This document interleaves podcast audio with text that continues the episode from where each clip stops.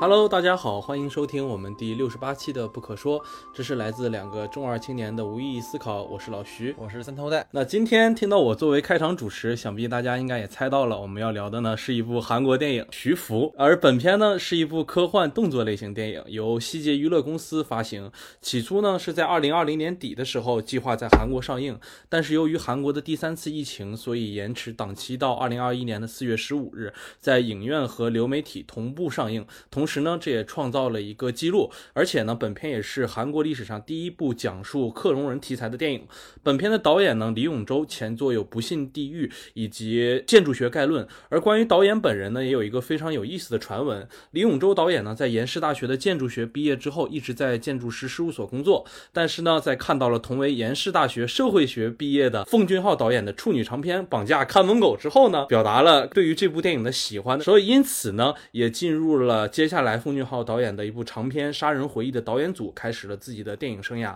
而本片的两个男主演的名单啊，也是非常豪华。首先呢，是国民男神孔刘所饰演的情报局特工，呃，闵基宪。孔刘呢，其实在韩国也是非常具有影响力的一个演员，出演了非常多的韩国电影，包括我们经常在节目里提及的八二年生的金智英啊、熔炉啊、釜山行等。电视剧方面呢，在二零一七年也凭借着一部非常有名的《孤独又灿烂的神》鬼怪，获得了当年韩国电视类百想艺术大赏中的最佳男主角。另一位主演呢，朴宝剑在本片中饰演的是克隆人徐福，也是韩国青年一代演员中非常具有辨识度的一个人，曾经出演过电影《走到今尽头》以及《明良海战》电视剧呢，包括《请回答一九八八》和《云画的月光》等。而出演本片还有一个小新闻，就是本片是在一九年的五月至十月拍摄的。朴宝剑呢是在二零年的八月三十一一日服役入伍的，所以本片呢也是在他入伍后上映的。而本片中另一个饰演安部长的赵宇镇呢，也是韩国电影中的配角专业户。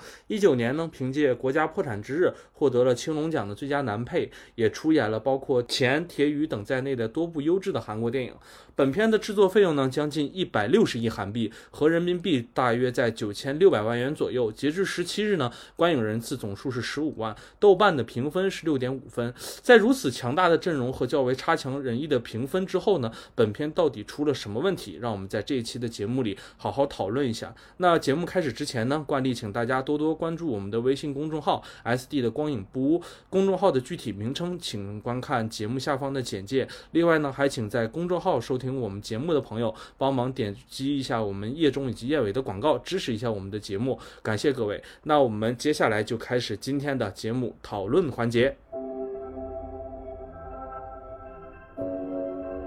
好，那我们今天的第一组话题呢，是由我来提出的哈。那我们影片呢，其实实际上有三条故事线哈。那第一条呢，其实是徐福作为克隆人自我觉醒的线索；第二条呢，是孔佑想要治疗绝症，顺带走出过去阴霾的线索；那第三条呢，则是韩影老生常谈的政治阴谋和这个韩美朝关系线哈。但是我们很明显的发现，这三条线呢，虽然有交叉，但是关联性并不大。所以如何看待在故事层面这样的一个割裂的问题？听听老徐的看法。好的，其实呃，感觉老戴这个话题里说这个割裂啊，用词比较谨慎了啊。我可以形容一下，这个叫故事层面的一种崩塌啊，断裂，对，崩塌了整个就对。因为我是这样觉得的，就是首先在我们片子里出现的一个非常重要的一个点啊，其实应该算是徐福和孔佑的这条线索，就两个人的这样一个线索。而且他在这里面来设计了一个非常好的一个情节点，就是徐福是作为孔刘的一个孔刘的一个能治愈他的一个呃一个因素所出现的。这个也是一直吊着孔佑没有去开枪，必须要或者是当对必须要帮助他，包括没有开枪的一个最重要的一个元素。但是随着影片的发展，包括到了影片的最后的时候，当我看到他在呃最后一条线，比如说我们要把前面两三条线全部归拢至齐的时候，最后一个解决问题的这个时候，孔佑开枪那一枪的那个随意感和那个 那个随性的那个状态的时候，我才发现这个故事整个到这可以崩塌了。其实我觉得整个故事你哪怕结束在前面的海滩戏，那搭了一个那个石头。头阵的那个位置，我都觉得可以结束了，都可以不要有最后的那个戏份。但是最后孔佑就二话不说开枪直接给他杀了之后，这段戏是让我真的觉得没有办法接受，而且非常刻意又煽情的是，编剧和导演把呃徐福和孔佑之间这这个呃哥弟之就是这个兄弟之间的关系留到了最后，因为在呃朴宝剑中枪倒下了之后，徐福嘴嘴里说的是什么？他说哥，我现在有点困了。就是以前一个从来不会有睡觉的人，以前一个从来不会觉得疲惫的人，忽然呃一直。叫他用敬语叫着这个哥的一个呃叫着那个呃什么什么西这样的一个人，称了他为什么什么哥，然后就是从这样一个互相就是虽然你觉得彼此之间是有扣有一个套应的这样的一个线索在，但是当到最后我们把故事整个返回来看的时候，其实你还是在完成你之前的那些故事里所拥有的那些线索，你并没有给我展现出来一定的新意，而且内箱开的说你早不开晚不开，一定要在结局的那个时候开，没有任何的铺垫，极其生硬，而且是在你们经历过了解除彼此心里的困难，你们像一个公路片一样走到了微山，又走回了研究所这样的一个过程里，反而对于孔刘本身来说，没有对他产生任何心理上的这种呃进步的感觉啊，或者是这种促进的感影响，就两人其实关系。我感觉和出发之前是没有任何的这种这种这种变化的，对对对，这是让我觉得非常生硬的地方，而且就是这个结局让我觉得是非常非常不满意的。我就是觉得，就是可能导演是真的觉得，就是留下的扣，然后到就是到那去怎么解，就完全不像是奉俊昊所一手带出来的这个这个导演的这个这个这个后带出来的后辈的这种感觉啊。而其其次呢，就是。关于影片中出现的那个，我们刚才问题中出现的第三条故事线，就我们嗯经常所说的这个政治阴谋以及韩美朝关系线，这其实也是我个人而言觉得非常困惑的一点。其实我们在当时镜呃影片中最后部分有一个镜头，就是赵宇镇他把门关上了，那个门关上之后，那个图标明显是停留了大概一到两秒的时间，可以看到上面写的是一个英文 NSI 这样的一个结构，然后但是它 NSI 这样的一个机构的图标下面是一个完整的朝鲜半岛的一个呃一个一个身份的标识，所以我可能理解这个 NSI，虽然我不知道它的全称是什么和它的韩文名是什么，它可能是一个半岛性的一个整体性的组织，这就涉及到另一个我想怀疑的一个问题，就是本片的这个背景设置到底是什么样的一个设置？对它到底是在朝鲜和呃南北韩双方已经进入了一个非常和平的一个环境，就已经达成了这种民族的统一之后，然后又跟外力的一种对抗呢？还是说他们现在就是在一个完全呃现实的一九年的韩国环境里？因为当时有一个镜头，就是当时监控上右上角出现了一个时间，整个的背景设定以及它的呃它给给我们的一个呃机学上的这种系统性的认知，让我们觉得这个片子呃时间上的认知，让我们觉得这个片子总是模糊不定的，我们不知道它到底设置在一个什么样的氛围。对对对，如果你完全架空的话，美国这样的一个设置和定位其实就完全的不同了。如果你是跟线下呃跟当下的设定是相接近的话，那肯定有很多解读的空间。但如果你是一个完全架空性的一个性质的话，那又是另一重可能解读的空间。它就完全是以一种雇佣兵的性质去进来的，哪怕那个被上来忽然被炸死的那个教授，对吧？他也有可能只是一个呃学者性质的一个美国人而已。我觉得这一些是影片的硬设定中出现的通篇的问题，它完全都没有给我们带来过一个解释。所以我觉得这一条线，你可以说它是一个明确的故事线嘛，就是让我总觉得是有一些牵强的。所以我宁愿把它的那个故事线分别以就是辅佐着这个徐福为为为首吧，依依靠他所为为主，对，依靠他所运转的三条线。第一条线呢，可能就是孔游的这条线，是保护他，或者是以以他为一个自己的生命的这种呃守护者，就是是自己呃生命的曙光，以他这样的一个身份所建立出来的一条故事线。而第二条线呢，可能就是以赵宇镇，就是这些，就是因为他是可能会危及到我们半岛安全的一个危机，所以我必须把他开枪射杀，杀死掉他的一个存在。还有一个就是呃以那个老年人的财团为主的这种财阀视角，我要靠他完成我们永生的梦想。以这三条私人性质的，也是可能跟孔佑将接近的一些呃利益的这种呃驱使下的这样的一个人呃呃群体，以他们三个会为一条故事线去看的话，其实或许能够更简更轻轻松一点，让我们带入到整个故事里。其实我觉得就是。呃，但是当我这么分出来了这三条线之后，其实发现整个这三条线完成的一件事情是什么？就是谁也没有成功，谁也没有带走了这件事情，谁也没有实现永生，而而永而这件事情也没有给任何人造成自己心理上的变化，或者是救赎，或者是任何感觉。如果我们说这里唯一存在的一个人是孔佑这样的一个身份，他当时在呃之前不是有过这样的一个经历嘛，出卖了自己的战友，然后处于这种深深的自责里。那你最后开了一枪。枪打死了徐福，难道就是完成了自己解脱和救赎的这样一个过程吗？他人物的活弧光和逻辑在通篇看下来之后都没有实现一个自圆其说的结果，我觉得到这里来说都是没有办法让我接受接受的。然后你就更不要提那两条线中更为复杂的，比如说赵宇正和呃财阀那条线，就是让你感觉到他们是围在徐福旁边的两条疯狗在乱嚷而已，对着屏幕然后怒吼几声就结束了。整个片子对我感觉在故事上的这种崩塌感是非常强烈其实。呃，我们都说这个演员的阵容非常强大，但我反而觉得你这是一个对于演容演这个这么好的演员阵容的一种践踏，你没有让他们体现出自己应该有的这种感觉。特别喜欢看老徐喷韩影哈，就是作为一个韩吹，你知道吧？然后就是开始怒喷哈，就是我其实老徐当时做这期节目也挺抵触的，但是我硬要做，虽然我看到评分六点五，但是还是要做，就是看他这种自我解构特别开心，你知道？你有病，你好病态，等着聊日影呢。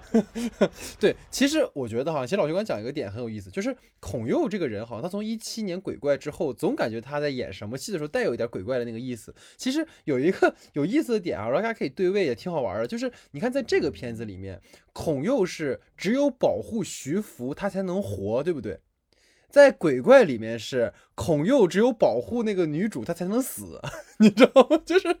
就这个人还真的是挺有意思的一个设置哈。我觉得当时刚才老师说，我突然想到这个点。那我觉得可能我的切入点会先从那个就是所谓韩影的一块金字招牌，就是这个政治惊悚聊起哈。就是我们会发现，其实无论哪种从好莱坞舶来到韩国的电影类型，它都会加入相关的政治惊悚元素。那本片当中，其实刚才老徐也提到了那一条故事线，就是可以说是类似于像亲美派的这个安部长。和类似于就是就是刚才其实老师没有提到，我估计可能是留给我的啊，就是那个金部长那个形象就特别像那个金正恩那个造型，你知道吗？就不过金会长这个名字啊，就是朝鲜领导人那种感觉，你知道吧？所以。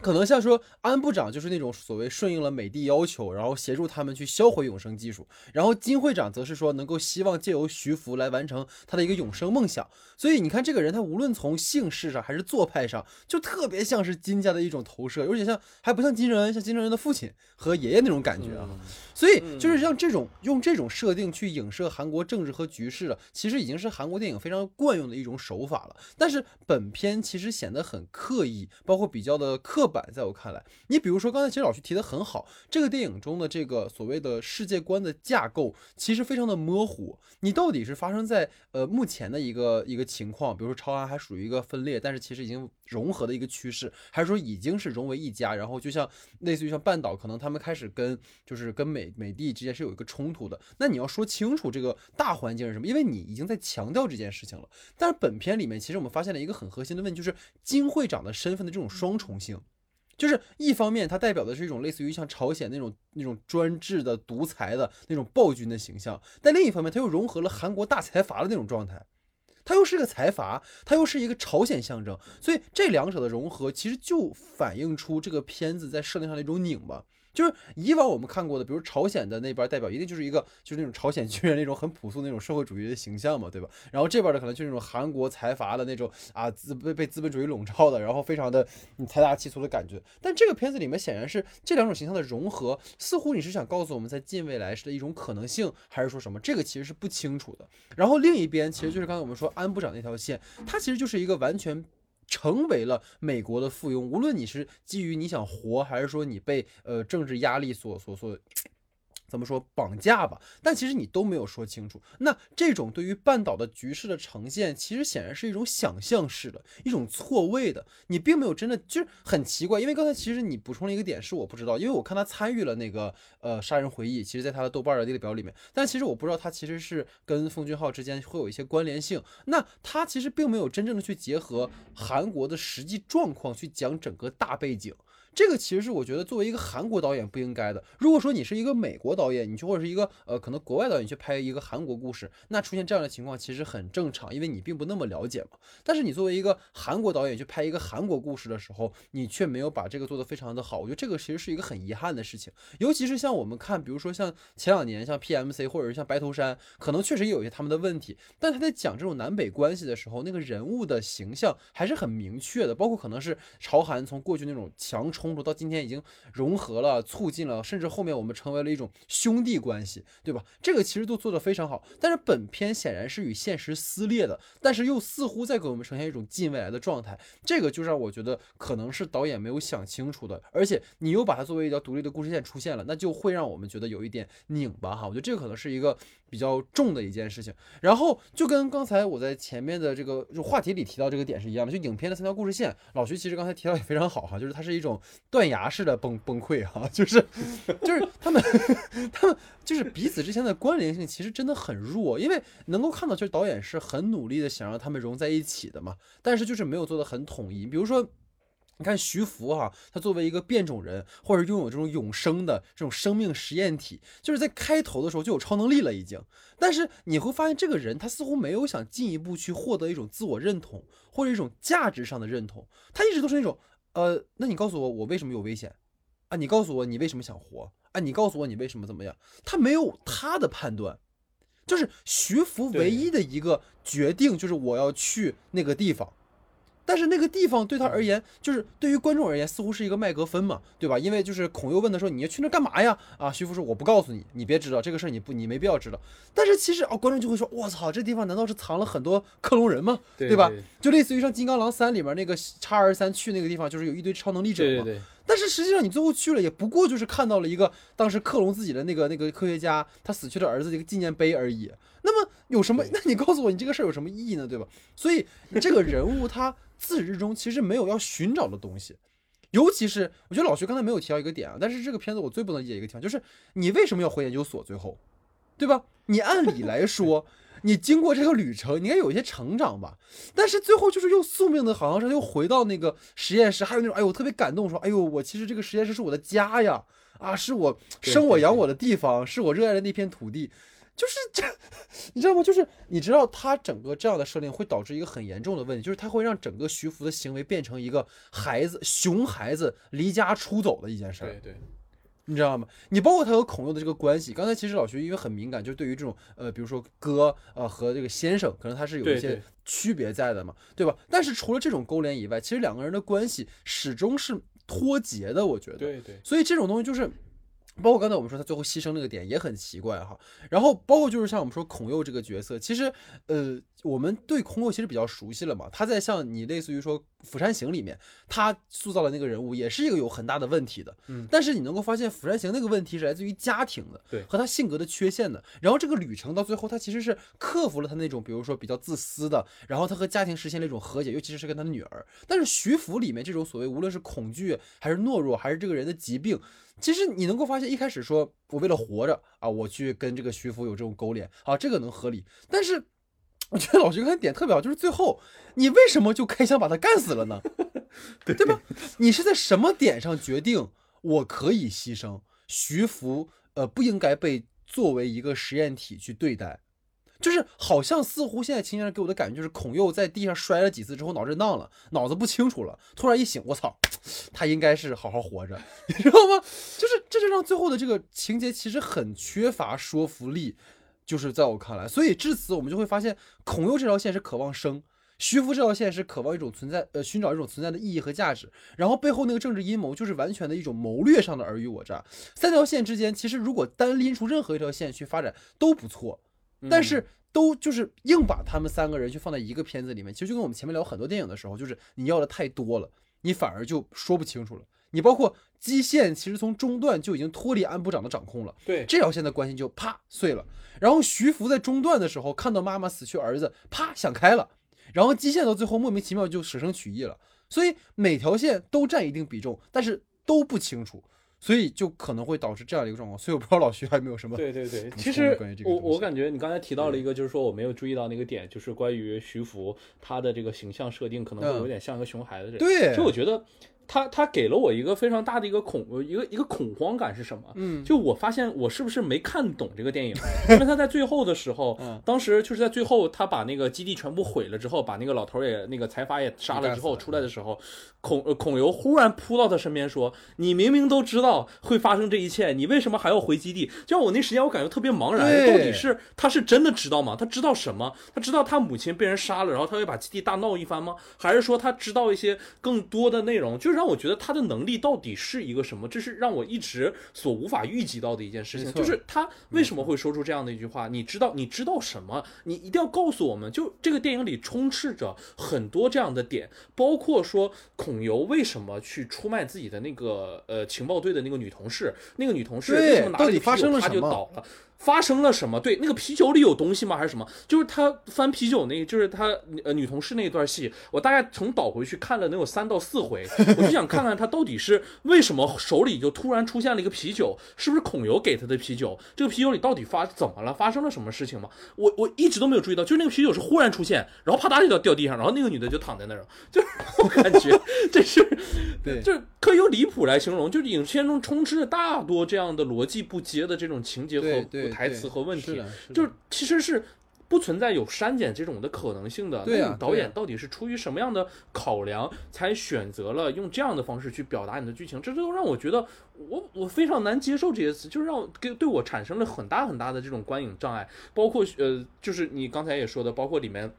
安部长那条线的忽然中断也是，其实他那个角色中间有一段的时候反而是有点弧光的，就是他在犹豫的那个过程里的时候，对但是就是因为被美国雇佣兵一挑战，我操，你敢骑到我们头上，那不行了，我我我不能为我不能说给你呃被你们欺负到了，我也不能被你们卖命，对不对？那我就把你们全部杀了，然后就忽然进行这样一个转变，这是这都会让你觉得特别的。就是非常的难以去转变的，这样就是非常难以去接受的这样的一个过程，而且影片整个整个过程里都是这样的剧情，就让你特别难以接受。就我从始至终都感觉这不就是特效和这些剧情上的问题，反而不会是韩国电影会所会出现的问题，但反而一次又一次的发现，就是韩国这些扑街的电影总是在这里出现问题，是让我真的无法接受。对对，就是很多这种人物都是顿悟式的，就是你你开始又尤其是开始的时候，你会感觉那个安部长跟那个孔佑那条线，就是跟极限那条线，其实很有意思。你说又是个又是个鬼怪的梗，你知道吗？因为在鬼怪里面，你知道安部长那个演员其实是孔佑饰演的那个男主人公的一个仆人，就是就是你啊，对对对对对对，然后到这个片子里面就变成是互换了，你知道吧？就这个肯定就是嗯，我觉得导演一定是有意而为之的，你知道吗？就是故意让他们嗯这种身份有这种对位关系，就是哎呀，观众一看，哇，孔佑，哎，这个怎么变成他的他的上司了那种感觉。但是其实你完全没有说清楚，就是开头，尤其是开头的时候，孔佑踏上这段旅程的一嗯开始，其实是因为被这个上司所威胁了。那么这个上司对他而言一定是个很大的威胁，甚至是中段那段就是看起就是特别模糊的那段蒙太奇，就是说他跟他那个同事怎么怎么样了，这是不吐槽，刚才你说的非常好了。但是你到后面之后，你突然就我操，你你死吧，对吧？我这要活，我就不管你了。那你这个是不清楚的。那观众，那你如果这样的话，那你前面怎么那开始那么容易被他给就给给给驯服了呢？对对吧这个其实就是一个值得我们去去思考的一个问题了。就即使你说他可能中段为什么会那么一下子反过来，是因为前面说他同事那个事儿，他不说了嘛，就是说我把手机给你，你不是不杀他了吗？结果还是把同事给干死了。但是，那你既然这样的话，你在这个旅程的开始不就应该知道这个人信不过吗？对吧？怎么突然就哗哗哗就开始了？然后中间到要，哎，我觉得我应该火，这个就是我觉得确实是像个老徐刚才讲，就是在寒影中，其实我们最过去最不担心或者最津津乐道就是关于人物的这个部分，反而是这一系列的片子的一些弱项哈。所以其实这也结合到我的第二个话题里面，就是关于这个片子高概念的设定上的一个问题，就是因为这个片子的开场有一个我觉得蛮有趣，就是他提到恐惧这件事情。就是无论是孔佑、朴宝剑，还是最后出现了很多人物，其实都被恐惧所包围。但是似乎这个议题并没有被延续下去。包括其实刚才我们已经提到过很多次，就是孔佑跟朴宝剑到底是怎么和解的，包括他们各自的这种旅程，其实都不清楚。还有一个我一定要吐槽的一个点，就跟老师说的非常好啊，就是说。这个片子的结尾特别像《进击的巨人》大结局，你知道吗？就是很多人最近都在吐槽《进击的巨人》大结局，就是说艾伦就是做了这么多事儿，然后毁灭了百分之八十的人类，又让又引导三笠干死自己，然后最后又说其实我知道过去和未来，我做这一切都是宿命的，特别像徐福的结局，你发现了吗？就是徐福，哎呀，你怎么知道这些？你还这么干呢？然后最后徐福跟孔佑，就像那个艾伦跟三笠说：“你杀了我吧，我只要我死了，对吧？这个人类就不会再斗争了，就会和平。”艾伦说：“只要我死了，巨人没了，人类就可以有美好的未来。”砰一枪，这 这个简山创显然是跟这个 这个这个人就是对过对对过本儿哈，就对对对，这个反正也是挺有意思。反正总而言之，回到我们的话题，就是说呃，不知道老徐是怎么看待在这个高概念设定之下，关于这个恐惧的这个问题，包括人物的一些弧光上，包括一些各自的塑造上的一些问题的。啊，其实也挺好啊。你刚才提到那个巨人的这一番儿，一下子就感觉这个关联性真的非常强啊。其实，其实对对，其实就是这样。其实我们可以理解为，就是呃，恐呃朴宝剑这样的一个角色，他其实就是一个就是。呃，能够掌握着就是当下人类所不能掌握的一些技术和能力，可能拥有着对于人来说非常重要的这样一个东西。其实这个点提出之后嗯是非常有必要性的，但是需要看你怎么去处理。万一他有了人格，这件事情其实是非常重要的一件事情，就是你两个我们去怎么看待这个人类，不同的人类去看待这个克隆人的角度，其实都有所不同的。我们对于他们之间的一个呈，其实导演我觉得他有用心的去为我们呈现出朴宝剑这个角色，就徐福这个角色，他的过去是什么样，包括他说他去追寻过去，但是问题就出现在你把他回到了一个传统的这种母子关系上面。就是他不会那么简单，就是你回去之后，你一拉棍儿之后，发现哦，我的那个女教授，我的那个女博士，其实是我真正意义上生理意义上的妈，我的胚胎可能是从她身体里提出出来嗯的，包括我的就是你，我们可以看到，就是那张那个其实照片非常有名，就是那个小时候的那张照片，就是朴宝剑以前小时候的照片嘛，就是放在那个骨灰盒旁边那个照片，就是你也能知道，就是可能他就是年轻的自己，然后长到现在这样，就我们可以看到，呃。我们如果对于就是这样的一个角色，他和他的成长轨迹中，如果是简简单单的放到了一个传统的，比如说我们呃落实在这种母子关系上或者这些关系上的时候，反而会可能一定程度上削弱到我们对于高概念这个设定，就是化解掉我们对于高概念这个设定上的一部分就是内容吧。就是我们对于高概念设定其实有一个非常宏大的一个理解，就我们觉得它可能是对于我们人类的一些探讨、人类的一些思考都是有非常重要的过程但是，但是当我们本片出现之后的时候，你可以发现导演在处理这部分上的时候，反而是使用了一些。就是很不着调的台词是来说的，就比如说，哎呀，人类是因为产生了恐惧，人类只是有了拥有了死，所以才会对于呃多样性有这么样的一个探究。如果人类有一天不会死亡了，我们每一我们的生活可能就会完全陷入欲望与斗争之间啊，就感觉是吧？导演可能圣经一下干多了，就陷入了这种这种思考之中，然后给自己奇葩说看多了，就给自己干到了这种洗脑的环境里，用这种去这种方式去完成自己对于这种克隆人的议题啊，包括对于永生和和恐惧这个议题的一个理解。但是千千万万的是，你一定要用在徐福本人身上，这个点才是最对的。就是我觉得我我们也就是这个问题，对老戴提出问题非常好的一点是什么？就是孔游和呃朴宝剑之间，哪怕我们高概念设定，它最后是要落实的，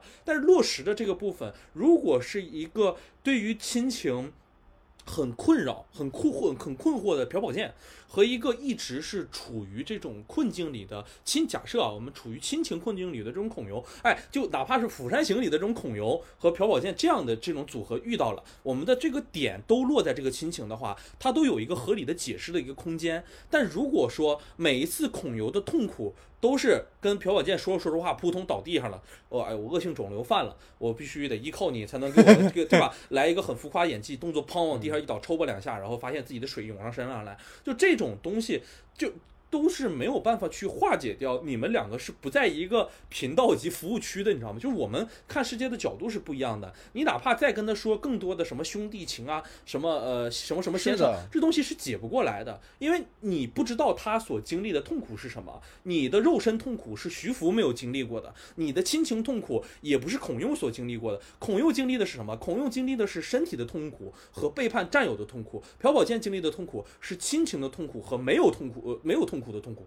你们两个永远不在一个频道上，你们怎么能够产生共鸣？这个共鸣的产生是非常弱化、非常简单的，我们没有办法一瞬间的去 get 到这个点。我觉得这里是可能整个编剧啊，包括导演之间对于这部分去探讨一个非常。就就简单和，呃呃认知上的不同的一个元素吧，就是我其实想类比的也是一个韩影，就是我们说怎么和解的，嗯其实就是铁雨。我觉得铁宇是非常好的一个落点，就是韩国军官、韩国的情报特工和朝鲜的军官，他们两个怎么实现自己和解？我们都有家庭啊，我们都有自己的老婆孩子，这一点是最能唤醒我们人性上共通的点。我有老婆，对共鸣的这个地方，我看到了你的老婆孩子的这这个精神状态，我也看到了你，我也去过朝鲜，知道你们那边的生活和精神状态是什么，所以两个人很好的就能通过这一个一个一个旋转，就是这样的一个连接，获得一个彼此心灵上的沟通，包括在对对对对，这种是很重要的东西，哪怕就是东方西方无所谓，但是我们一定要在一个频道和服一个一个服务区里去，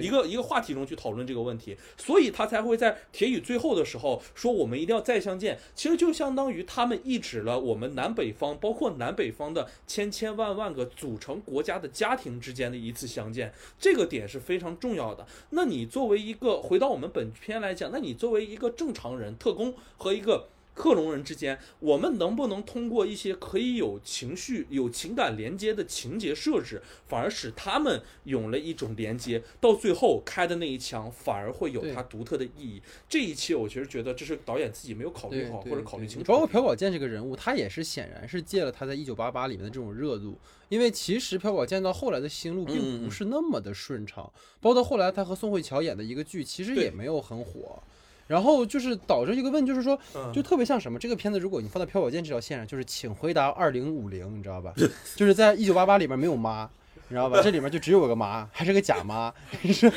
就是就是这种感觉啊！我觉得导演他一定在玩这些梗，我觉得一定是这样。你包括朴宝剑那个人设，就跟当时我们说一九八八里面那人设其实很像嘛，就是呆萌呆萌的，对吧？那种感觉就是看他偶尔发个狠，所以这个都是我觉得有点。问题的地方，包括你刚才说的也很好哈，就是你作为一个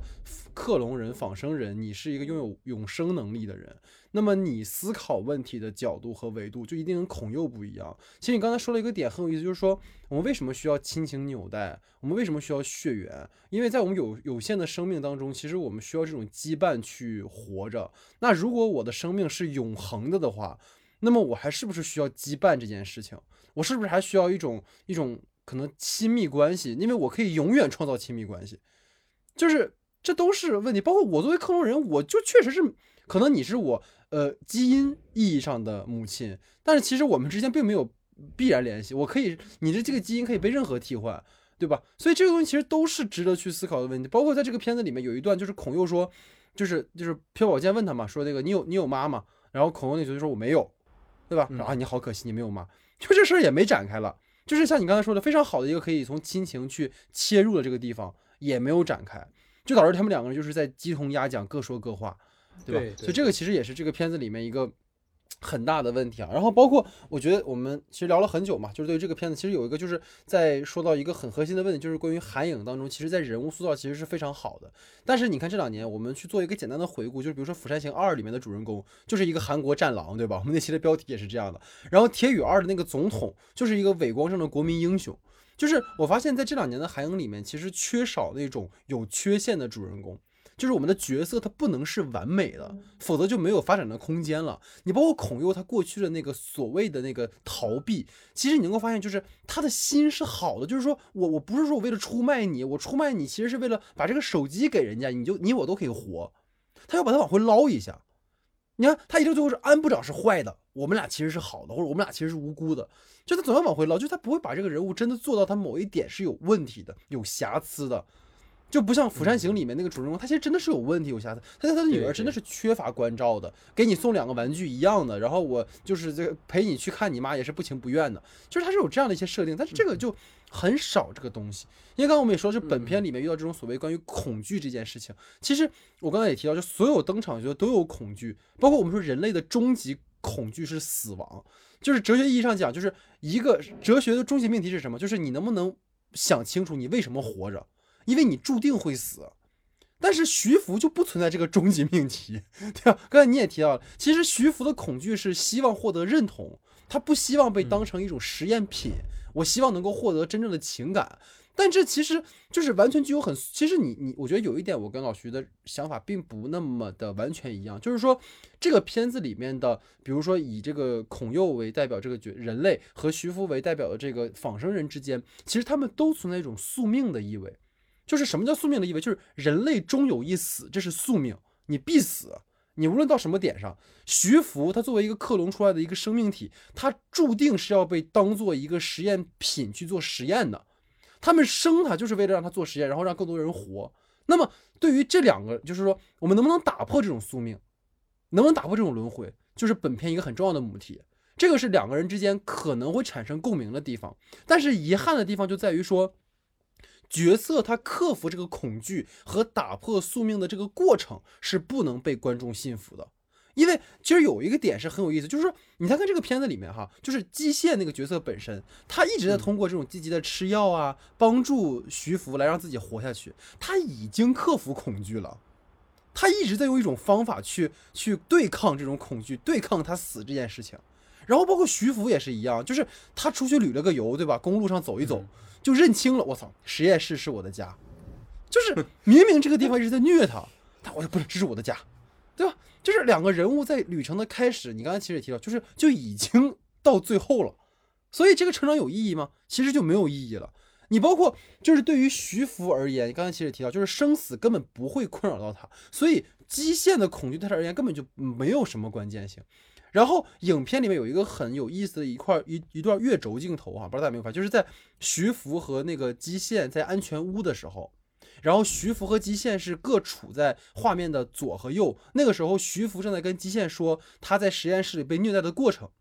然后那个部分大家如果回头看那段镜，就是有几个轴线一直在反复在跳，就是本来一开始徐福徐福在画左，基线在画右，然后但是突然就是本来是徐福在画左，切过来之后基线又在画左了。就是它的轴线是错的，但是那个地方恰恰是我觉得导演用的很有意思一个地方，就是用这种反复越轴来让你看到，就是此时基线和徐福他们在一侧了，他们之前一直是处在一个对立的关系，在这个地方他们变成一侧的关系了，但是这个东西在片子里面只有这一块呈现出来了，而且存在着老徐刚才说到的两个人并不能完全理解对方的恐惧。所以就让那块镜头也或许就变成了一段，它就是越州了。但我觉得他肯定是有有意而为之的一个东西啊，就是这个也是我觉得他可能有一点不满足的地方。所以总而言之，就是说，就像我们说刚才吐槽像进击的巨人一样，你你对于徐福跟这个人，他们都没有很好的去把他们的弧光完整化，那么最后观众看到就是云里雾里，以至于你落实到整个片子当中，它就会缺乏说服力。好，那在我的话题之后呢，进入到老徐的话题时间。哈，老徐，好的，我的第一个话题呢，就是科幻电影中这种克隆人或者是人造人产生自我意识的这种设定，其实是非常多的，就是呃很多好莱坞电影啊，包括《银翼杀手二零四九》中的这些 K 警官这样的一个角色，都是有非常多的这种呈现的，而且是非常立体的一些呈现。但是在本片中呢，朴宝剑所饰演的这个徐福，在感受现实世界的过程中，以及对于自己母亲情感的处理上，都让我们觉得显得非常的刻意且潦草，所以关于这样的一个部分，想问问老戴是怎么看的？其实老徐这个话题在我们前面讨论中已经反复说到了哈，就是像我们说到，其实徐福这个线完全可以展开做一个长篇电影。然后我也看到，就是说徐福其实是韩国第一部使用克隆人题材的电影。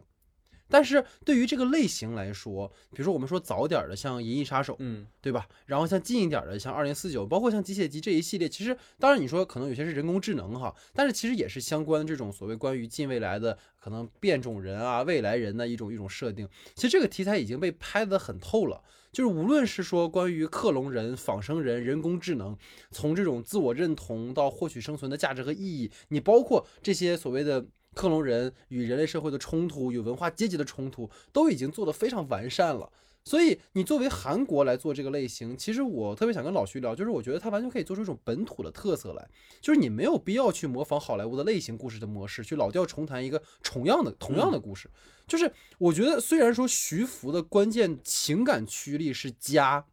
但是徐福他显然知道自己，他一开始就知道，他不过是这个研究者死去儿子的替代品。那这样的一个情节，其实完全可以衍生出像人工智能那个片子里面，就是说你作为一个人工智能的主人公，你开始质疑它的存在的必要性，包括我这种存在的价值是什么？这个其实是一个很好的发展的一个轨迹。你包括刚才我们提到像《釜山行》，其实你第一部为什么受欢迎？当然有很多嗯非议哈，包括我们的这个精神领袖反派影评就很讨厌这个片子，对吧？但是就是很大程度上来讲，其实就是因为《釜山行》，我觉得它将一个非常西方的类型故事，确实是本土化为了一个关于家庭的故事。而且他还把这个叙事空间做了一个比较符合东方的一种处理方式。这个在《釜山行二》这期节目里面，其实我们跟 Wonder 聊过这个事儿哈。然后包括我们说《釜山行二》扑街的原因也在这儿，就是导演在盲目的去扩大这个世界观的过程当中，其实忽略了其第一部它最吸引人的部分。就是我们看第一部，不是因为你僵尸多、场面大，而是因为你能够落地到一个本土的文化语境里面去。同样的也是一样的，你对于徐福来说，你这个故事你翻拍成一个法国版、一个美国版，其实一样成立，没有什么特色。你不过就是说，你一个克隆人，然后他这个呃造成威胁了，大家都来抢，然后最后就像就类似于一个宝藏嘛，对吧？都来争这个宝藏，然后最后就争得两败俱伤。这个宝藏具有自我意识了啊，我觉得我还是死吧，对吧？那你不如就是，如果是我来做这个故事哈，但是就是因为创作者思路总会去这么想，就是我们不如去设置一个什么？这个克隆人他可能是存在一个南北身份上的一个认知的错位。对吧？你就比如说，他一个孩子，他其实复制了一个朝鲜人的基因，但是他接受的是韩国的教育长大的。比如说，我们就说他其实是注射的是金正恩的基因，但是他却被韩国教育长大了。我举个例子哈，但是你觉得这样的设定，他就让这个人物的身份上有一种错位感。你包括他其实很遗憾的是，他没有把这个他妈妈的身份说清楚。对，如果他妈妈是一个朝鲜人，或者说有这种，比如说意识形态上的。或者是一种身份上的这种东西，其实对于徐福个人的内心的那个线，就会有更多冲突的地方。但如果你又把它变成一个我就是个宝藏而已，就没有去没有意思了。你就像我们说，你看到今天像奈特莎马兰他拍那个《玻璃先生》的时候，他已经从社会学意义上去解构变种人了。那你都都都开始往这方面去做了，你还去搞一个最保守的故事，其实是一个很遗憾的点。然后包括这是刚才我第一个想再抛回给老徐的一个问题哈，就是这种电影到这边来做的这种问题。然后另一个其实我要跟你说的就是刚才我们说徐福他母亲被杀这件事情，然后徐福不是暴走了吗？你知道特别像什么吗？特别像那个正义联盟，你知道吗？就 是就是那个正义联盟，我当时看的时候真的特别像，就是那个扎导在正义联盟的那个就是导剪版里面，他不是穿插了一段那个蝙蝠侠的噩梦嘛？嗯，然后他就是说，如果未来就是就是我们说在呃 DC 的版图里面可能会出现那个不义联盟，就是路易斯惨死，超人暴走，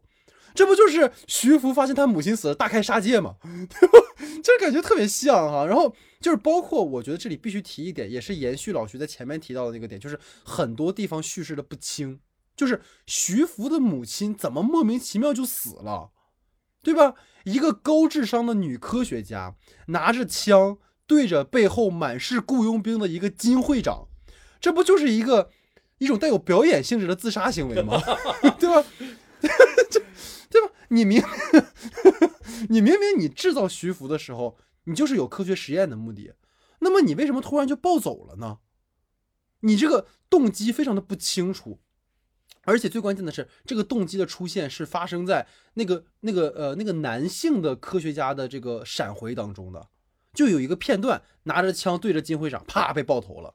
就是观众就没法认同到底发生什么了呢？这个也是本片中很大的一个问题啊。所以说，可能在老徐去去阐述你的这个话题时，我也好奇，就是对我提这两个点，你有什么看法？其实首先就是关于我嗯们那个科幻设定上，就是我你其实你刚才那点我也是蛮有蛮有趣的，其实就是就是就是我们嗯当觉得某一部。贴韩国电影其实非常有意思，或者是有趣的时候，其实都是因源于他对于想象力的这个认知，就是让我们觉得看到了一些不一样的东西，反而使得就是对你有竞争力，你有创造。就是如果还是一味的去效仿好莱坞或者效效仿欧美电影的这种类型片的元素去去创作的话，反而你是不占有优势的。就我们这么可以去这么去理解，你没有说一定比人家强在什么样的程度，或者好在什么样的一个程度。但是其实整个我们通篇观看下来，徐福他自己所存在的这个关于设定上的问题，其实就是这个片通篇都太套路了，套路到你反而会觉得没有什么意思了。就是就是一切因素放到任何一个被架空的世界里，它都可以实现，都可以完成。这种东西其实是非常呃非常就是非常需要自省的一件事情，就是它到底有没有作为一个韩国电影的必要性？这是我觉得可能接下来我们也会讨论嘛，就关于这个科幻电影的设定上。然后其次就是关于我我自己问题本身吧，就是。徐福这个角色，他自己感受世界的这个过程，以及对于母亲的这个处理方面，其实第一个就是在他与感受世界的这个过程里，我从来没有想象到，就是一部韩国电影会把一个克隆人感受世界这样的一个方式扔在菜市场里，这真的太过离谱了。对，就是我们哪怕去，我就觉得他有可能会受到二零四九的那个幻想，比如说，呃，让 K 进入到一个市场，然后去就是开头的那一部分嘛，就是去餐馆吃饭的这种状态，但人家有一个。非常重要的噱头，他在那个状态里是展现奇观的。那个状态是你进去之后就会被吸引，在一个赛博的一个世界里，然后吃着日料，然后周围又是各种各样的仿生人。那每一帧、每一个画面或者每一个人的出现，都会非常吸引观众的注意力。但是你把它扔到了一个在韩国最传统的传统市场里的这种状态的话，非常离谱，就是非常不对劲儿。这个东西很很，就是你又给不到其他。的呃国家的观众的一种看，就是看与一个新奇的视角、奇观的状态。你对于自己本国的观众又没有一个能够吸引的状态。唯一一个你能感觉到的就是他当时可能是看到了那个人杀泥鳅。然后会觉得哎，有一点好奇，有点那个，但你又没有给接下来的那个状态，比如说他放了把盐进去，那泥鳅又怎么样了？他又像是一个什么样的状态？所有的都是浅浅的给到，哎，我告诉你了，我在杀泥鳅了。好了，接下来的你就就是自己醒悟就好吧。然后你会发现，呃，有一个非常重要的一个动作是什么？他刚开始是一直穿着那个急救服，虽然你不知道他那个急救服和那个口罩有什么作用，其实就是他对他他该使用能力都使用能力，该怎么样都怎么样了。你也不知道他一直板板正正坐在那个椅子上是。为什么？就是这些设定都都很奇怪。但是当他换了一身，哎，像一九八八里的那套衣服的时候，你就忽然感觉到他融入了现实世界。他仿佛导演想给这样的一个意象，但是非常刻意且一般，就是太没有想象力了。到传统市场里逛了一圈，完了就拥有这样的一个能力，就让你觉得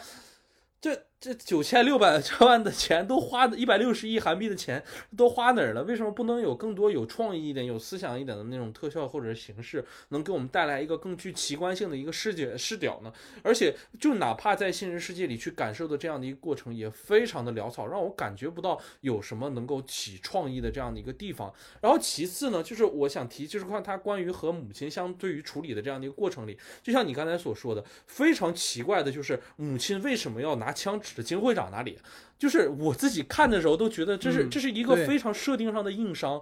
因为你周围全是雇佣兵，然后全是那样一个状态，你都知道会发生这样的事情，你在那开枪，而且会给一个前情交代。哎，母亲就是那个博士，当时发现了自己柜子里有枪的这样一件事情。就是你是一个非常严密的科研机构，你在科研机构里有枪这件事情本身就是一个非常需要去追溯它的来源的这样的一件事情，它为什么产生这样一个动机的这样一件事情，不能因为你孩子丢了，然后你啪要开枪把人家那个科长给崩了吧？这件事情怎么听都感觉非常奇怪，这样的一件事情就是种种这种设定上的硬伤吧。都会让我觉得我在理解上面非常的不不喜欢以及不习惯，然后再其次下来，其实就是关于演员本身了，这是我觉得我一定要提的一件事情，就是我觉得他这次在使用对孔 刘和朴宝剑身上的时候，就是首先还是我们问题是朴宝剑嘛，就先说朴宝剑吧。我都觉得他是刻意的在去使用朴宝剑本身就是最弱弱项的那个方向。对，就是大家看到朴宝剑的时候，总会有一种这种小奶狗的气质，小奶狗的这种气息，因为长相非常的年轻，本身九三年可能都会让人产生一种零零年生的这种感觉，很嫩。所以他在处理他的时候，包括他在设定上的时候，可能说过这是一个超速生长的人类，可能他本身心智就那么大点，但是整个通篇下来的演技和表演上面都让你感觉到，这个他不是一个非常适合电影表演的一种套路的方式，就是人没有更多的戏份，或者是更多。的眼神，或者是更多的能交代给观众更大量信息的内容，有的时候你真的感觉，当呃徐福把台词说完的时候，就只有台词而已，他的面部啊和他的感情啊，并没有交代给我更多的信息，我并没有从他的表演里获得更多的内容。然后再其次就是关于孔刘的设置上了，我其实觉得这一次孔刘的这种设定其实非常像何叔。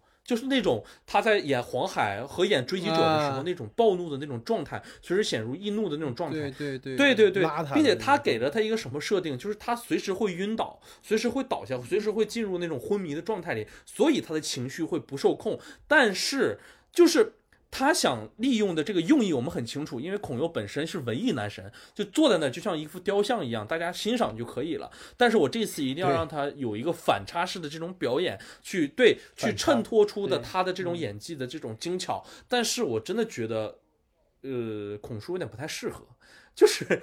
演的略微有些、有些尴尬，尤其感觉更适合对让何他的嘶正宇来演。吼和状态的时候，我觉得在《釜山行》里的那个嘶吼的那个状态，歇斯底里状态反而是对的，它是有着递进变化的。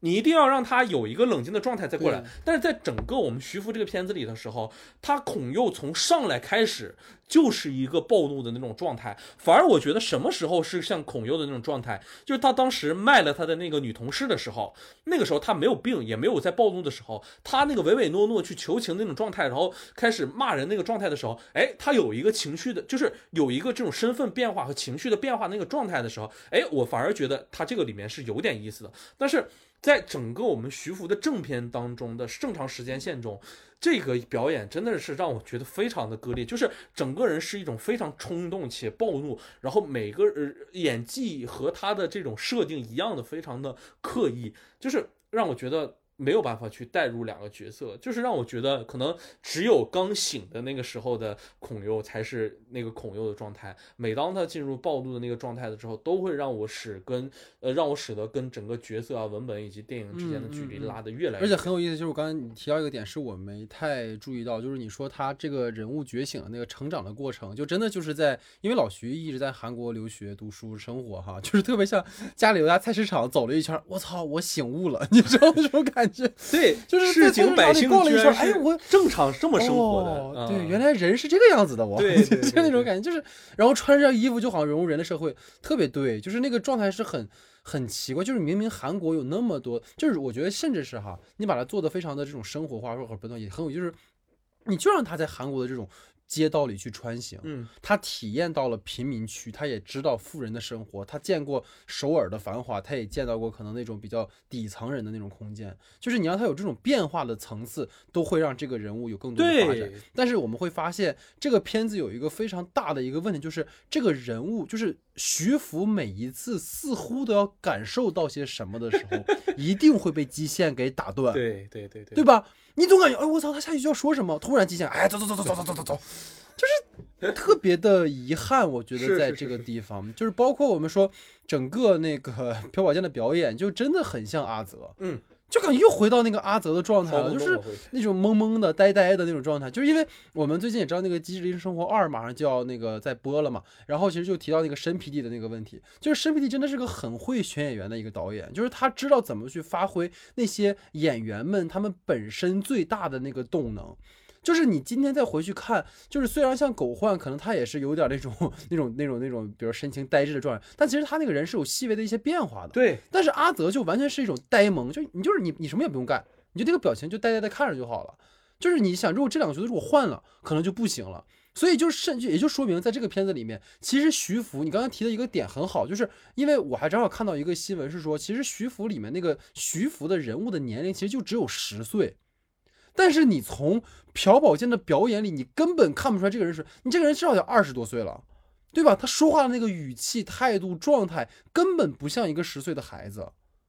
这个其实也是一个，我觉得设定上很大的问题。如果你要设定的是他是一个小朋友，那么他为什么会后面哭的那么凶？他还会压抑自己的情绪，对吧？这都不是一个孩子会有的行为。所以这个也是一个我觉得，嗯，可能在讨论之后吧，我觉得可能这个片子又出现了一些，包括你提到像孔佑的表演也是一样，确实是他这种暴力的这种个性，其实我觉得这方面可能确实像何叔或者是黄叔，对对，可能会更适合更这种表演的状态。对对对对对对，因为就是他们能够在这种可能暴力之中寻找一个平衡点。，对，但是孔佑就显然是一半一半儿，就是嗯他一半儿是何叔在黄海里面那个状态，他一半儿又变回孔佑的那种温柔的生活流暖男的那个状态，嗯，对吧？你特别中间就是说，他跟那个朴宝剑那个那个徐福是怎么关系又变好了？就是因为，哎呀，你好像饿了。哎呀，你好像那个什么，就是在那一刻，他突然就被唤醒了父爱，你知道吗？就是他这个人物本身的那个暴力的那个部分，我马上就要死了，我那个焦虑的部分突然就被治愈了。就他开始一心为对方着想了啊！你愿意去哪儿我们就去哪儿吧，哎，我可以陪你去，大哥，你随时都可能会死，哎，对对对对对。然后开头还在那疯狂吃药呢，然后那哥们儿过来告诉你说，那个哥们儿你不能再吃，你再吃会死的啊！不行，我必须吃，后面也没了，徐福药停了，他药也停了，导演要也停了，片子就完了，是吧？这种感觉，对对。其实关于这个问题，我想跟你讨论一下，就是我我们仔细去回想一下，就是我其实脑子里忽然有了一个场景，就是你想想，就是何叔在追击者的时候，他其实对他在最后去去决定去杀这个那个老板的时候的时候，就是你发现他其实有过自己的一个变化的。就是他会想，我为什么要去做这件事情？他有那个困惑的感觉，在他反而静下来的时候，当去去查询自己的这种困惑，想去追寻真相的时候，他有没有狠的那个劲儿？妈的，这个人什么也不说，那我当然要给他点颜色看看，我当然要在他面前狠起来。但是这个人一过去了之后，他的那个追思劲，或者是那个抑郁的气质，或者是我到底想。琢磨明白我老婆到底去哪儿的这种感觉，他一直都是在的。但你反观这部片子里头，你孔佑看到这样的一个克隆人，他虽然是你的怎么说长生不老的药吧，能救你的救命稻草，但是你有没有产生过那么一点困惑？这都谁是谁呀？为什么这些人要杀他？对，为什么这些人是怎就怎么又一帮人要杀他？为什么又要去微山，然后又要回研究所？他到底想干嘛？他看到这些的，就是他的表演，有的时候总会让你感觉到那个平衡点之外的时。之后，他很懂这一切，全局都掌握其中。我其实觉得，如果是他和徐福的这种对位关系的话，反而他应该是一个倾听者。他应该一直去关注听徐福是怎么想的，而不是真的把他当一个弱智孩子去看。你哪哪怕是的，是的，当然不是说弱智孩子这是一个并列词啊，就是这么说。但如果哪怕他真的是一个孩子的话，你其实反而更需要倾听。你要知道他的世界是怎么组成的，你要知道他要想什么，他要什么，他要什么，他在想什么。你反而会知道，那我给了孩子把带到研究所，带到微山之后，可能会发生什么。这对于一个特工而说，对于一个人精而说，那都是必修课。但反而没有让我感受到这样的深度，我是觉得这特别遗憾。对，这个其实就是我们就是说回到根本源头，就是回到这个孔佑他角色本身上，就是他这种不清楚。而且其实我刚才你说到这个点，我又想到一个很有意思的事，就是他俩真正和解的一种可能性是什么？你知道吗？就是说孔佑他的限定是我只能活一年，一个人一个都市人撑死了能活七十年到八十年。像我们这种影视从业者，可能五十年到六十年，三十年，对，三十年，对。然后徐福是永生，就是虽然说这个年龄就可能我们存活的时间不一样，但是可能在徐福看到有限的生命和无限的生命之间，他似乎会找到一种平衡，而这种平衡，这种可能顿悟或者这种感悟，是能够影响到孔佑。就是你无论活一天也好，你活一年也好，你活十年、一百年、一千年，但是你的今天要怎么去度过？你你要怎么去度过？这个是很重要。就是最后，我觉得说，就是基线可以为了徐福去死，但是你要明确的是，我到底是因为相信了什么价值？我是相信了一种存在主义吗？还是说我相信了某种那种就是信奉了什么东西？或者我我因为什么被被感悟到了？你可以这么去做。如果没有这个东西的话，那么一切就会变成导演要你干嘛？导演让你今天回去，好回去。再让我去哪去哪，我我真的特别希望他俩能够展开一段旅程，你知道吗？就是真的去看各种各样的东西，而不是又回到了原点。明明知道那个地方那么危险，就是甚至是说，你说孔佑又不是个傻子，你说你你觉得这个徐福可能会死，你你俩偷偷去偷那个药，是不是也会变成一个 haste 那种盗窃那种感觉的片子？然后你们又踏上旅程，然后被被被抓或者怎么样的都可以，怎么就那么乖乖的回去了呢？对吧？所以这些都是让我们觉得，就是特别是最后还来个警车，啪啪开始追逐了，是吧？这都是 让你觉得就是很很遗憾的地方啊。对，所以可能大概就这个话题是这样吧。那我的第二个话题呢，其实就是本片作为一个科幻类型的电影，但是其实出现的这些科幻场景以及科幻场景的不足吧，还有我之前前文说到过的，就是这种科幻设定，还有包括时间背景的设定的混乱，都是我们非常不能去理解的一种科幻片的一种拍摄方式。但反而我其实觉得里面的这种呃动作片的这种观影体验，反而是还算 OK 的。所以在这种过度的台词铺陈之下，我其实觉得它有一定程度上去破坏了整个作为一个类型片的这种的调性。所以关于这种呃不可不成熟的这种割裂感，包括类型上的这种撕裂感，想听听看你的看法。嗯嗯，其实我觉得先从这个你后面说到那个解释性的台词来说哈，就不知道大家有没有发现一个点，就是嗯诺兰的电影最被大家诟病的一个原因，就是他在科幻序列里面，从《盗梦空间》开始到《星际穿越》到《信条》，都会有大量的解释性的台词。尤其是最过分的就是《信条》和《盗梦空间》，就是前面基本上花了四十分钟就跟你讲，哎，我们这个梦是怎么回事啊？啊，我跟你讲，《信条》这个原则是怎么回事哈？一定会有一个就是工具人，一个解说员一样的角色，就告诉你说这里面，哎，巴拉巴拉巴拉的啊，这个世界观是怎么设定的，人物关系是怎么样的，你甭管能不能听懂吧。尤其是就包括在徐福里面一样，讲那个什么黄什么什么老师怎么怎么样又怎么怎么地的哈，就反正也听不懂，反正无论如何，叭叭一堆先塞给你了。这个其实是很破坏一种电影中的叙事的一件事，尤其是人物塑造的问题。因为作为一种类型片来说，其实前二十分钟那个建制的那个部分是很重要的，能够让角色跟观众产生一个联系的地方。就是包括你去设置那种角色的困境啊，包括解决什么困难啊，这个都在这个部分是很重要去呈现的。但这种一直专注于解说的科幻片，就会用这种这个时间去解释一些可能对观众其实没那么重要的信息，对吧？你比如说徐福到了这个。就是徐福里面那个孔佑到了那个研究所以后，研究员解释说，哎，这个徐福是怎么来的啊？包括他就咱们打了什么药啊？哎呀，我什么基因转换呐、叭叭叭讲了一堆。就是观众其实听起来会很乏味。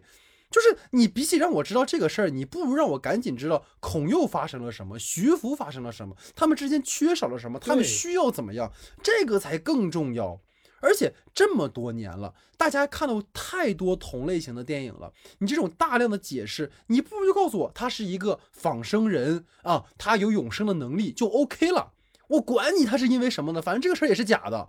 对吧？我需要认同的不是你这个科幻设定，我认同你是个人物，是角色。我们以前其实就聊过，科幻片落实到根本还是要还原到人的生存困境上。我们为什么需要科幻？为什么需要对未来的一种畅想？是因为我们的当下存在一些困境、一些困惑，我们对未来的一种想象存在着，让我们能够有希望往更远的未来去去展望。但如果你的未来只是为了告诉我啊，未来是这样，但跟现在也没有任何关联，那又有什么意义呢？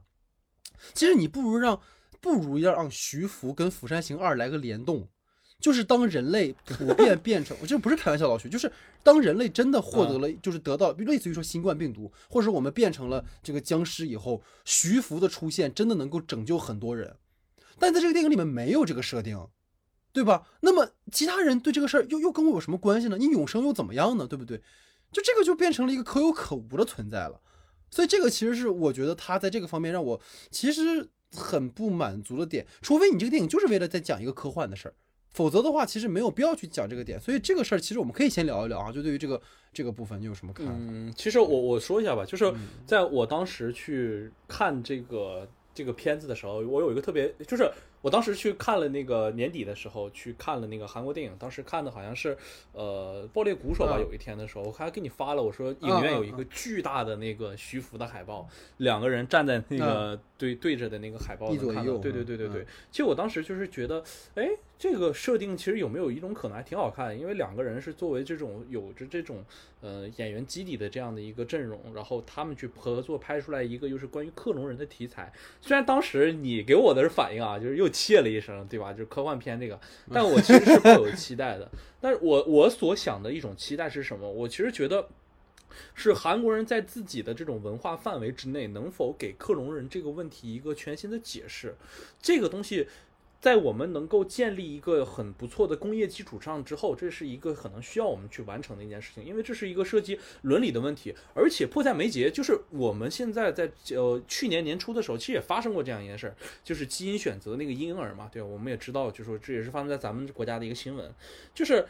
在这种事情即将发生之时，面对这种伦理抉择之时，作为东亚的一个语境或者东亚的一个环境里，我们能不能给出我们自己文化的一种解释？虽然我们说电影里头可以去掉这些国家呀、意识形态啊这种东西分割的东西，但是一定程度上，我们还是有彼此文化的一些特性的。这种东西是我们非常想看到的。但如果你只是在当下的这些环境里去完成一个已经去已经完成的非常好的那些好莱坞的叙事，向他们去效仿的话，反而是失去了你的意义的。同时，就是我觉得他犯了一个特别大的错误的，就是里面出现了这种特别多的这种解释性台词，就是让我真的特别难受。就尤其在刚开始看的时候，比如说说什么，哎呀，猪不就是用来作为胰岛素的一个提纯，然后一定要来一个就是猪的那个提取的画面，然后和呃朴宝剑徐福的那个画面做一个那个平行的蒙太奇这样的一个剪辑，让你知道这没有什么区别啊，这种状态让你知道可能人和猪在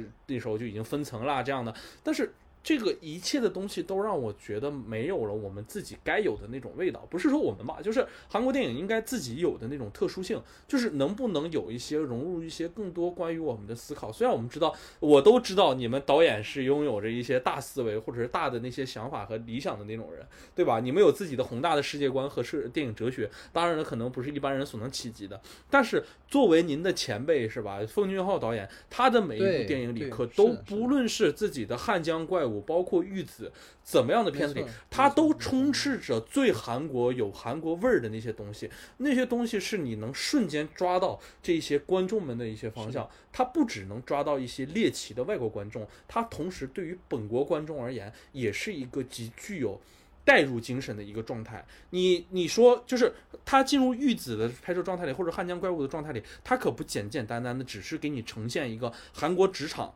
或者是韩国的菜市场。它是给你整个的社会环境中的每一环都环环相扣的表示出来了你们所处在的这种阶层和状态的，它没有像这部片子里一样是特别分散的这种状态。我觉得这从从一定性而言，我其实觉得它反而有非常值得学习和进步的空间，而且可能。就让我感觉他有一定在炫技的这种技巧吧，不是说电影工业成了你就可以随心所欲的去拍这种片子，这个东西是需要非常大的底蕴和你的文本。其实就是跟我们说一个在韩国的，就是近些年的这种电影上比较奇成功的一个奇观式的，就是《与神同行》嘛，对吧？就是其实虽然很多人说就是煽情啊，然后又俗套啊，但那就是一个非常东方的故事啊。对吧？你这种所谓地狱，所谓所谓包括人的这种轮回转世，这个其实非常东方啊，这个东西。那你为什么又又回到了一种，就是当然这个这个事儿它本身说这个概念上落实，它其实是一个很西方的。但是你在落回到我们的语境的时候，为什么没有去转换？就包括说这种奇观场面，其实确实在这个片子里面，你发现除了除了那个徐福失控以后改变气压弹弹开子弹，对吧？然后当着那个基线变戏法，对吧？其实就没有什么科幻相关的呈现了。就是甚至是说，就是像类似于说像《釜山行二》，其实我们什么都不看，其实中间砍僵尸还是挺爽的，对吧？就是我。我们什么都不想的情况下，但这个片子就是你，即使是对有这种科幻片有类型的期待的观众，其实也会觉得很失望，因为你确实是你全片当除了徐福以外，除了他唯一一个仿生人以外，一个变种人以外，他就是地表最强了，没有任何跟他所对抗的力量存在，所以结尾就是单方面的徐福吊打军队，然后最后大决战的时候，反派就直接开着坦克开始和徐福对打了。对吧？你这个就，这他那个行为就跟他妈去开枪打那个金会长是一样的，你这这，对吧？你没有这种抗衡的感觉，就是单方面的虐杀。就是你包括我们前面不断吐槽，就是徐福最后的醒悟，让基线杀了他，他到底是出于什么动机？你为什么顿悟了？对吧？这也像我们前面问，就像徐福问那个基线的一样，我为什么有危险？我们也想问徐福，问导演，你为什么顿悟了？他为什么拥有？全世界最强的武器，却选择交枪投降，对吧？你也不是说你不可以这么选吧，但是我们要知道你选择的过程和原因，而不是说你啪啪一顿打，打到最后觉得说，哎，我觉得我该死了。就是他特别像什么？就是导演一拍脑子一热，就是说我他写到最后发现，我操，完了，这片子里没有跟他对抗的力量了。如果说徐福这个时候不死，他就会就就成为统治世界大魔王，成为灭霸了。对吧？那你就就就是变成超人了嘛？那可能只能从就是把隔壁歌坛或者从哪儿就借个蝙蝙蝠侠过来跟他干了，对吧？就是下徐福大战蝙蝠侠，是吧？就是这种，就是大概就是这种状态了。所以我觉得这个也是让我们会觉得说，你到最后落实了，你也没有给他落回到一个很很能够让我们有认同感的一个程度吧？对，这是我的看法。你看，你摆就是百枪莫进、百子弹莫进的这个徐福，最后被一枪被基线一枪打中的时候，你就觉得这个画面这个离谱性真的只只只能在对啊，你连你连那个那个大炮都都干不死你，然后而且最关键就是徐福在变弱，就是但是你没有看出他在变弱，你知道吗？就是你你吐血。然后你你该干还是干，然后你后面都不行了，你该打还是打，你就毫发无伤，就是你都到这个程度了，你最后被一枪崩死了，我就是觉得，那你自我了断好不好呢？你何必让让让让让对对吧？你何必让基线帮你再点这么一下呢？就是对吧？所以很多地方都会让我们觉得很可惜哈，对。好，那在我们的主体话题之后呢，进入到我们的延伸讨论环节哈。延伸讨论主要有两个话题啊。那第一个话题呢，就是说我们如何去看待哈，就是这个韩影科幻连扑街这个现象。因为我发现这两年其实有很多韩影都在做这种科幻题材，然后包括我们这两年也就做了很多相关的就是韩影的一些例子啊，比如像《釜山行二》啊，或者是《铁雨二》啊之类之类的。就《铁雨二》就干脆就变成科幻片了，对吧？虽然说 严格意义上讲还是一个一个这种可能强调动作类型或者政治惊悚类型，但其实往后就完全已经。已经走样了哈，所以也蛮好奇，就是老徐怎么看待当下，包括就是我们说前段时间网飞的那个《胜利号》，对吧？其实它也是一个主打科幻类型的，所以蛮好奇你是怎么看的这种韩影科幻连扑街的这样的一个现象？其实我我刚才在问题里也提到过，就是我觉得现在的这种韩国电影其实已经有一定的工业基础了，就是包括我们说所说过的，其实这些包括《胜利号》也好啊，包括我们今天这部片子《徐福》也好，还有之前所说过的，包括《铁雨二》，还有《白头山》。还有说 PMC 这些片子一连串的这种大扑街，对，还有包括《釜山行二》都是被我们寄予众望的这些片子的这种大扑街，其实都可以理解为一个现象，就是我觉得他们其实现在韩国电影也出现过这样的一个问题，就是在类型片的时候，依旧去效仿好莱坞的这种类型电影的这帮拍摄模式，甚至是完全架空了自己本地故事所特有的这种本地化，而去完全效仿好莱坞的这种形式，我 我从一定程度上觉得它是一个错误的方向。因为其实好莱坞电影它本身是一个非常融合的一种状态，它里面有各式各样的来自各个国家和文化的这些创作者们。但韩韩国电影市场是一个极其封闭且单一民族化的一个市场，里面只有韩国人。因为本身我也是从那边去学习韩呃学学习电影，也知道他们的这种电影圈的大概生态是什么样的。所以从这样的一个角度来看，你是不具有过外来文化能给你产生新的东西的一个状态的。所以说你在当下的这种。环境里能够产生最好的东西，一定是出于你们现在所拥有的配置中最本土化的这些作品，这些东西才是最对的。如果一味的去效仿好莱坞、效仿他们的类型片的话，你反而会像我们今天所讨论的这种徐福啊这些《釜山行二》一样，失去了自己本土原色中应该有的这些特色。其实这些片子出现的问题都是一样的，他们有工业基础吗？有工业实力吗？我们不可知否。确实还行，这次的特效呃，包括打戏，其实也不能说特别好吧，但是就是绝对是能够算得上呃及格线。的对很成熟的这样的一个表现的一些作品，但如果我们想获得更好的东西，并且在竞争之内获得更开阔的这种视野和空间的话，我觉得一定要去在本土化这件事情、人物和剧本的打磨上做到更优秀的一种状态的。其实这就是。那韩国电影可能现在所韩国类型片自己所能面对的一种情况吧，就是确实有着非常强大的这种工业基础，大家想去做到的一些事情也非常宏大，但是不能被眼前盲目的这种特效和大场面所呃冲击，反而忘记了自己所具有的最特最。强势的这些项目的地方吧，我觉得这个对于嗯韩国电影来讲是非常需要值得重视的一个问题吧。对对，其实我觉得这个话题已经从我们说后寄生虫时代啊，一直延续到今天。就整个二零年到今年，我们一直在讨论这件，就是韩影在经历到一个大爆发，然后获得奥斯卡，获得一个全球的一个认可之后，其实它又回到了一个发展阶段。那这个发展阶段其实是一个新阶段，但是你能够发现，在这个新阶段好像似乎没有找到一种切实可行的发展道路。你包括我们说这两年这种政治惊悚片，其实你到南山的部长们，说真的已经到了一个很极致的一个程度了，你再去做，好像也没有什么方向去做了。包括像特工之前说到的，然后像这种可能小成本的作品，其实也还在做。当然，这些都你说像艺术片，或者说我们说一电影，其实他们在做这种各种各样的场，但是它还不足以成为一个可能代表一个电影工业的哈，作为一个类型化的。所以你看这两年韩国就在不断的在更强调一种类型。但这个事情其实是过往我们说韩影为什么能够去不断发展，就是说它不仅仅在做一种类型化的东西，它不仅仅在做一种搬运式的东西，因为往往这种搬运式会导致一种失败。然后刚刚老徐其实也说的非常的好，就是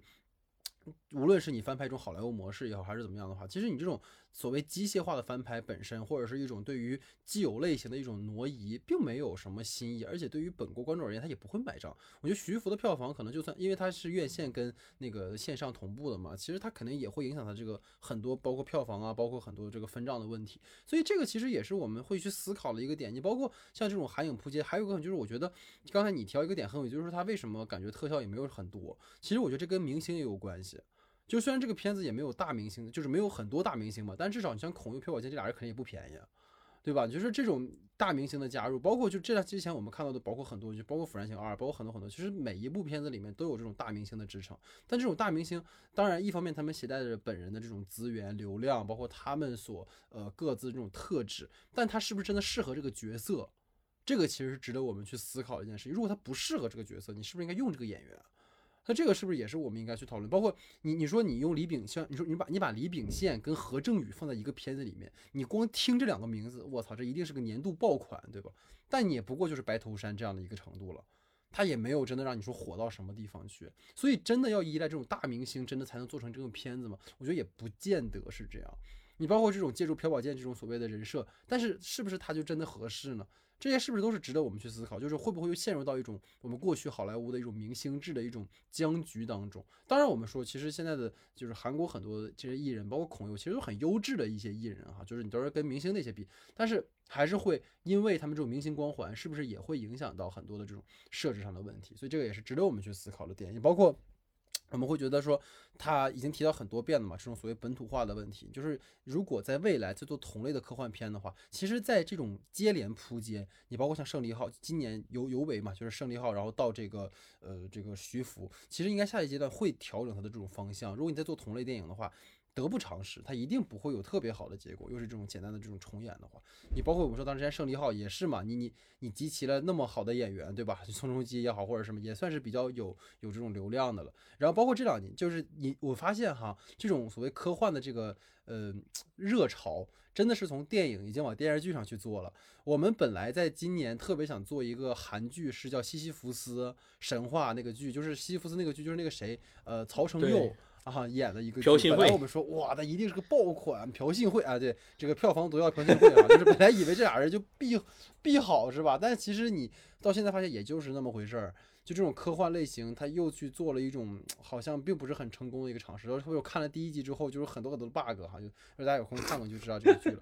所以就是也希望如果说能够去。去去挣脱这样的一个僵局，或许对未来是有好处的啊，所以这个是可能对我们第一个讨论到韩影科幻扑街的这个话题。那其实第二个就是一个，当然我们聊的这种所谓仿生人呐、克隆人的话题，自然就要推荐相关的电影了哈。但是其实我跟老徐之前有对过，就是我们俩推荐电影其实是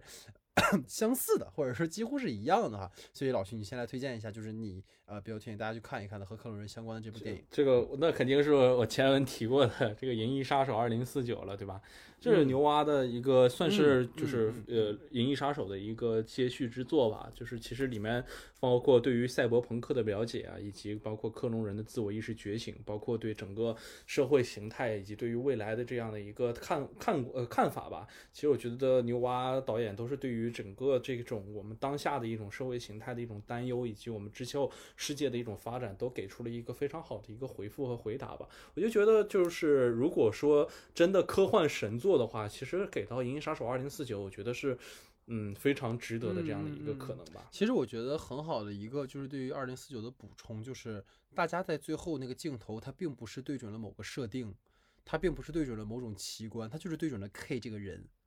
这个角色，这个是这个代号。对吧？就是 K，他不只是他可以是 K，其他人也可以是 K。当他被报废了之后，他可能也就就有会有人替代他这个这个角色。但是你有没有能够看到，就是说瑞恩高斯林饰演的这个角色，他从一开始坚定的认为自己就是一个仿生人。然后到他认为自己哦可能是人，又变成仿，然后又又是仿生人，他的这种身份的这种迷茫、这种摸索，包括他跟他的。这种好像类似于 Siri 一样的一个一个，就是心灵慰藉的这样的一个电子的一个人物的这种交际当中，能够发现，就是无论是人也好，仿生人也好，其实都有一些共通的情感，而那个情感是最终打动我们的东西，而不是某个设定，不是你永生打动我，而是他这种情感的那个羁绊打动我，是这个人他想要获得某种归属感，但是最后又没有获得的那种那种迷茫。那种那种状态，其实是我们更喜欢那个电影的原因。就最后，我觉得至少在我印象里，你让我现在闭眼，我去想二零四九，一定是最后那个漫天大雪，躺在雪堆里面，那个楼梯上，然后满，然后就是眼神迷茫的那个一个大俯拍的高司令，然后里面在认父认母，在在这个相相相亲，然后外面就是一个很孤独的人。那个是让我们就是非常有感触。其实包括我也是一样，如果推荐的话，那我其实我我会更偏向于喜欢《银翼杀手》，因为那个其实对于喜欢这一类电影的，其实是一个启蒙式的一个片子了。然后包括其实里面也有非常多的，就是因为其实《银翼杀手》其实开创了很多，包括赛博的一些设定啊，然后包括这个，它包括大家最喜欢那个结尾嘛，对吧？那段非常让我们就是在电影史上非常有名的一段对话，就是你说这帮只有四年生命的仿生人，他们可能看过比你们人类更加。高先进的文明，或者说我看过更加浩瀚的宇宙世界，那么到底谁的生命更值钱？到底什么是最珍贵的？包括我们到底要怎么去？去对生命有什么样的看法，其实都是有很多可以去辩论，包括其实到今天都还有争议，说就是那个福伯饰演的那个那个人，他到底是仿生人还是人呢？对吧？那大家能够讨论到今天，就说明他一定是对呃大家都是有很深的影响的。所以这一类电影，其实你到最后会发现，其实你关注真的不是那个设定，真的不是那个科幻，其实是人。就是回到人本身，这个其实是很重要的一个点啊，所以这也是我们对于呃这一类电影的推荐吧。当然，其实我还会推荐一个游戏了，就是，哎，我这是被 Wonder 影响的哈，就是如果提到仿生人这个东西，你必须推荐一个东西，就是叫底特律变人，它就是那个游戏，真的就是我在当时也在做皮下节目，我们也讨论过那个东西，就是它其实就是让你一上来就带入到不同的仿生人的视角当中去体验他们的。就是在程序内和程序外的一种冲突，你通过去体验、去去操作这些仿生人，他们的观念的变化是什么的？其实你能够有一种更深的可能对于未来科技的一种思考吧。当然，我们今天可能说这种所谓的科技智能，可能都是基于程序的一种变化。但是如果未来他们真的具备了某种人格的话，那么会怎么样？其实也是一个很值得各位如果有有时间有机会可以去体验一下的那个变人。其实它也像电影一样哈，它也不是说那种纯的 RPG 扮演的或者那动作类的游戏，它其实更多的是你去体验它的那种生命或者是这种程序的发展的过程。对，所以这个就是我们整个的第呃六十八期节目哈，然后我们来讨论的这部叫徐福的电影。其实最近我们也很纠结哈，因为。整个四月份的这个档期其实没有很多的片子，包括当然当然了，下周就要奥斯卡了嘛，所以可能最近我跟老徐也会去呃陆续的补一些奥斯卡的片子。其实这两天按理来说，我跟老徐应该去做这个奥斯卡的一个展望的一些东西哈。但是今年奥斯卡的很多片子，其实对于我跟老徐而言都没有什么欲望去做长节目。然后包括一些比较好的电影，比如说《困在时间里的父亲》，其实我们之前是想做这个片子的，但是其实我们发现那个片子其实真的没有办法去长聊，它可能我们去简单分享我们的想法，但是如果真的把它作为长节目去聊一个半小时，确实有点长。包括前两天一朋友还说，就你们节目太长了。但是也感谢各位，如果就是能去听我们节目听到现在，其实也是呃非常支持我们的哈。但我们也希望能够在呃更多的讨论当中去发散更多的可能性啊，这也是我们节目的初衷和意义之所在哈。所以这就是我们整个的六十八期节目。然后我们之后也会在奥斯卡之前，包括奥斯卡当中，然后包括五一档哈，我们都会有一些新的内容共享给大家。然后希望大家都能持续关注。好，那感谢大家的时间，我们就下期节目见。